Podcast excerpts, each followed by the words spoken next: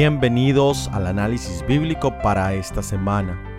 Durante esta temporada hemos estudiado los diferentes tipos de conflictos que hay en este mundo y en nuestras vidas. Y también hemos visto cómo se puede obtener la victoria en Cristo Jesús. Hoy hablaremos del conflicto más grande que existe. Es el conflicto que lleva aproximadamente 6.000 años. Este es el conflicto entre el bien y el mal. Somos Óscar y Magnolia Oviedo. Gracias por escucharnos. Comencemos.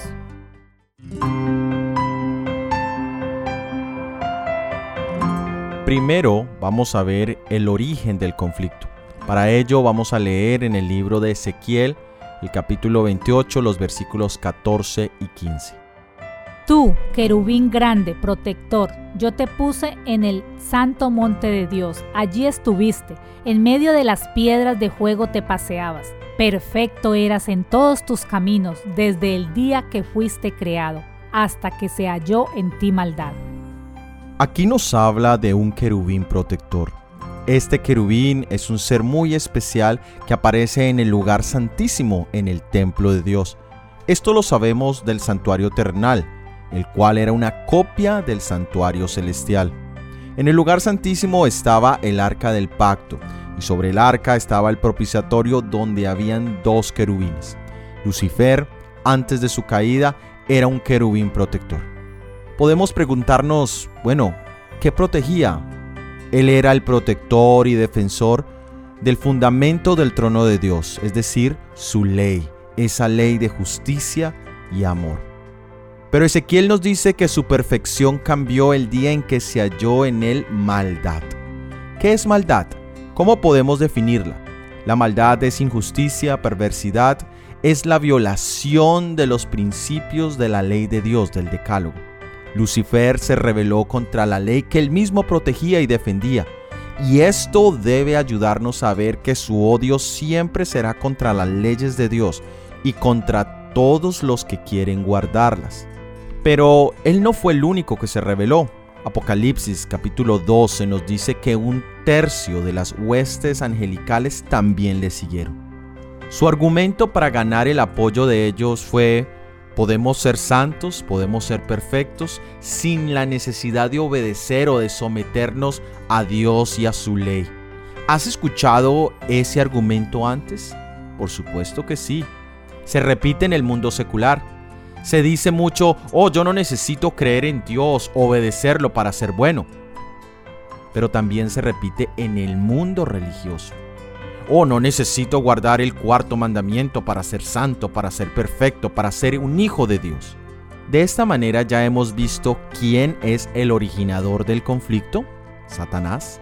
Ya hemos visto cuál es su objetivo, es pisotear la ley de Dios expresada en su santa ley y ya vemos la estrategia que él utiliza, que se puede ser bueno, se puede ser una buena persona sin necesidad de obedecer totalmente a Dios.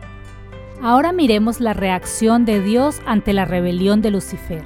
Una pregunta que muchos nos hemos hecho es, ¿por qué Dios no destruyó a Lucifer en el momento de su rebelión? Tal vez eso hubiese evitado toda la destrucción que se ha generado hasta el día de hoy. Pero Dios es omnisciente, es decir, que Él sabe el final desde el principio.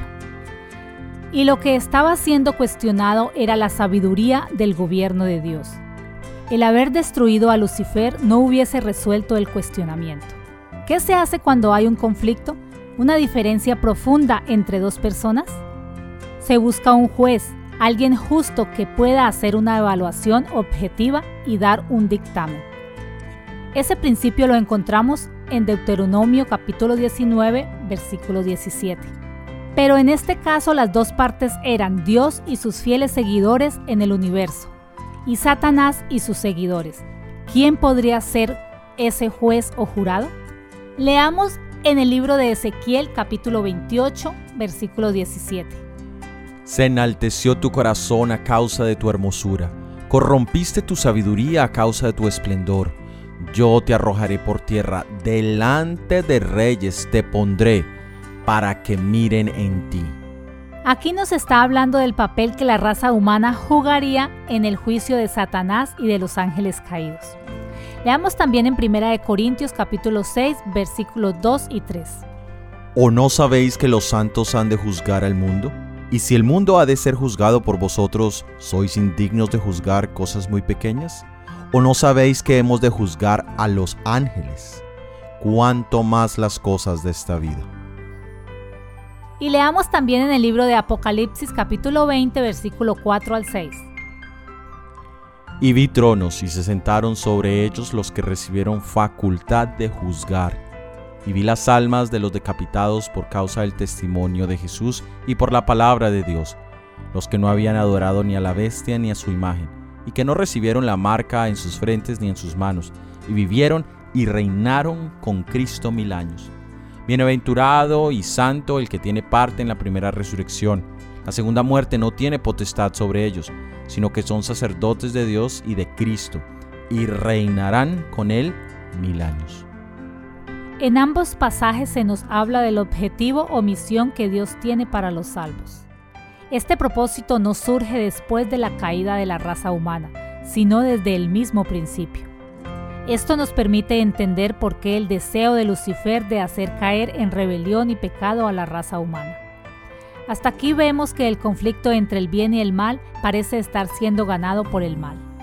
Logró tener seguidores en los seres celestiales y ahora hace caer la raza especial que Dios había creado con un objetivo especial. ¿Qué haría Dios ahora? Leamos en el libro de Génesis capítulo 3 versículo 15 y pondré enemistad entre ti y la mujer, y entre tu simiente y la simiente suya. Esta te herirá en la cabeza y tú le herirás en el calcañar. El conflicto entre el bien y el mal había tocado a la raza humana. Y tú, mi hermano y hermana que me escuchas, muy probablemente también has sido tocado y afectado por el pecado. Pero Dios nos promete en Génesis capítulo 3 versículo 15 que la solución al pecado no está en nosotros mismos, sino que está en Cristo, nuestro Salvador, quien es el único que puede vencer al mal y a su influencia sobre nosotros. Como parte de este plan, Dios nos dio una copia del santuario celestial para que allí pudiésemos entender de manera visual y práctica todo el conflicto y cómo podemos recibir la victoria. En el libro de Salmos, en el capítulo 73, encontramos al salmista a punto de ser vencido por el pecado, por la maldad y por las dudas que estaban asaltando su mente. Pero en el versículo 17, él nos dice algo muy interesante. Hasta que entrando en el santuario de Dios, comprendí el fin de ellos. Como en toda guerra, hay muchas batallas que nos pueden dejar confusos, perplejos, Muchas veces miramos a nuestro alrededor y no podemos entender completamente por qué suceden ciertos eventos en la vida. Esta era la situación del salmista. Él mira a su alrededor y no entiende, no entiende dónde está la justicia de Dios, por qué están sucediendo ciertas cosas a su alrededor. Pero aquí nos dice que cuando entró en el santuario, es por eso que el santuario es la herramienta básica para todo cristiano, para poder comprender como Él dice allí. La pregunta es, ¿has encontrado tu bendición en el estudio del santuario? ¿Has podido experimentar la victoria en tu vida a través de las verdades que se presentan en el santuario? ¿Te has apropiado de la obra intercesora de nuestro sumo sacerdote en el santuario celestial? Dentro del santuario también encontramos la agenda de Dios, donde mostraba la misión de nuestro Salvador Jesucristo. Leamos en el libro de Apocalipsis capítulo 12, versículo 10. Entonces oí una gran voz en el cielo que decía, Ahora ha venido la salvación, el poder y el reino de nuestro Dios y la autoridad de su Cristo, porque ha sido lanzado fuera el acusador de nuestros hermanos el que los acusaba delante de nuestro Dios día y noche. La victoria en el conflicto entre el bien y el mal ya ha sido obtenida y está en la cruz del Calvario. Allí encontramos salvación de nuestros errores y pecados, poder para vencer las tentaciones de Satanás y el reino de los cielos de manera presente, Lo primero que empezó predicando Jesús en su ministerio era el hecho de que el reino de Dios había llegado. La victoria está garantizada ahora y aquí. Mi hermano, mi hermana, no sigas siendo vencido por el que ya ha perdido la batalla. Aférrate a los méritos de Jesús y comienza a vivir en victoria. Leamos en el libro de Joel, el capítulo 2, los versículos 28 y 29. Y después de esto derramaré mi espíritu sobre toda carne y profetizarán vuestros hijos y vuestras hijas, vuestros ancianos soñarán sueños y vuestros jóvenes verán visiones. Y también sobre los siervos y sobre las siervas derramaré mi espíritu en aquellos días. Si esta profecía del profeta Joel halló un cumplimiento parcial en los días de los apóstoles, estamos viviendo en un tiempo cuando se ha de manifestar aún más evidente esta profecía en el pueblo de Dios. Él derramará de tal manera su espíritu sobre su pueblo, que éste se convertirá en una luz en medio de la oscuridad moral, y se reflejará una gran luz en todas partes del mundo. Ojalá aumentara nuestra fe, para que el Señor pudiera obrar poderosamente en su pueblo. Y ha llegado el tiempo cuando debemos esperar que el Señor haga grandes cosas para nosotros. Nuestros esfuerzos no han de flaquear ni debilitarse. Hemos de crecer en la gracia y en el conocimiento del Señor. Antes de que sea completamente terminada la obra y termine el sellamiento del pueblo de Dios, recibiremos el derramamiento del Espíritu de Dios. Ángeles del cielo están en nuestro medio. El presente es un tiempo de preparación para el cielo, cuando debemos caminar en plena obediencia a todos los mandamientos de Dios. El cierre final de los eventos de este mundo está encima de nosotros. Ya hemos empezado a ver los cambios mundiales que marcan el comienzo de cosas que nunca se han vivido. ¿Cuál es nuestra esperanza presente? Leamos en Primera de Tesalonicenses capítulo 4, versículos 16 y 17. Porque el Señor mismo, con voz de mando, con voz de arcángel y con trompeta de Dios descenderá del cielo y los muertos en Cristo resucitarán primero.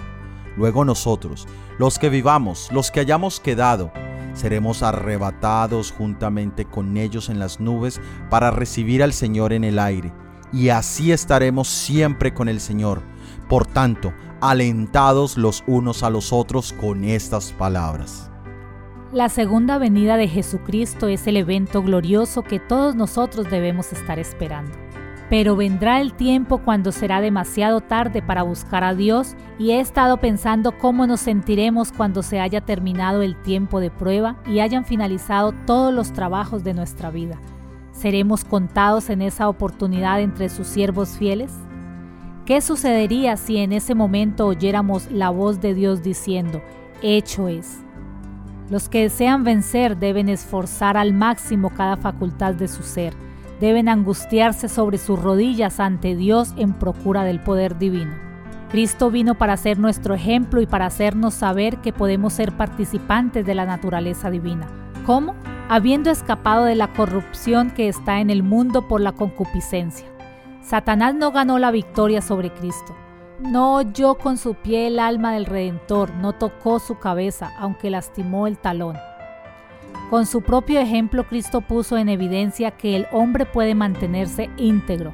Los hombres pueden tener un poder para resistir el mal, un poder que ni la tierra, ni la muerte, ni el infierno pueden vencer, un poder que los colocará donde pueden llegar a ser vencedores como Cristo venció. La divinidad y la humanidad pueden combinarse en ellos. Quisiéramos terminar con un pensamiento. Dice, la verdadera religión es la imitación de Cristo. Los que son seguidores de Cristo se negarán a sí mismos, tomarán la cruz de Cristo y caminarán en sus pisadas. Seguir a Cristo significa obediencia a todos sus mandamientos. De ningún soldado se puede decir que obedece a su comandante si no obedece a sus órdenes. Cristo es nuestro modelo. Imitar a Jesús, lleno de amor y ternura y compasión, exige que nos acerquemos a Él diariamente. Quiera Dios ayudarnos para que en este conflicto y victoria esa sea nuestra meta diaria, imitar a Jesús. Gracias por haber escuchado nuestro episodio del análisis bíblico para esta semana y por haber participado en esta tercera temporada. La próxima semana empezaremos nuestra cuarta temporada con el favor de Dios y estará titulada Las hijas de Sara y los eventos de los últimos días. Si ha sido de bendición y quieres ayudarnos a la proclamación de este mensaje, por favor, compártelo. Déjanos sus comentarios y tus opiniones en cualquiera de las plataformas donde nos escuchas. Todo ha sido producido por el Ministerio 147. Que Dios te bendiga. Amén.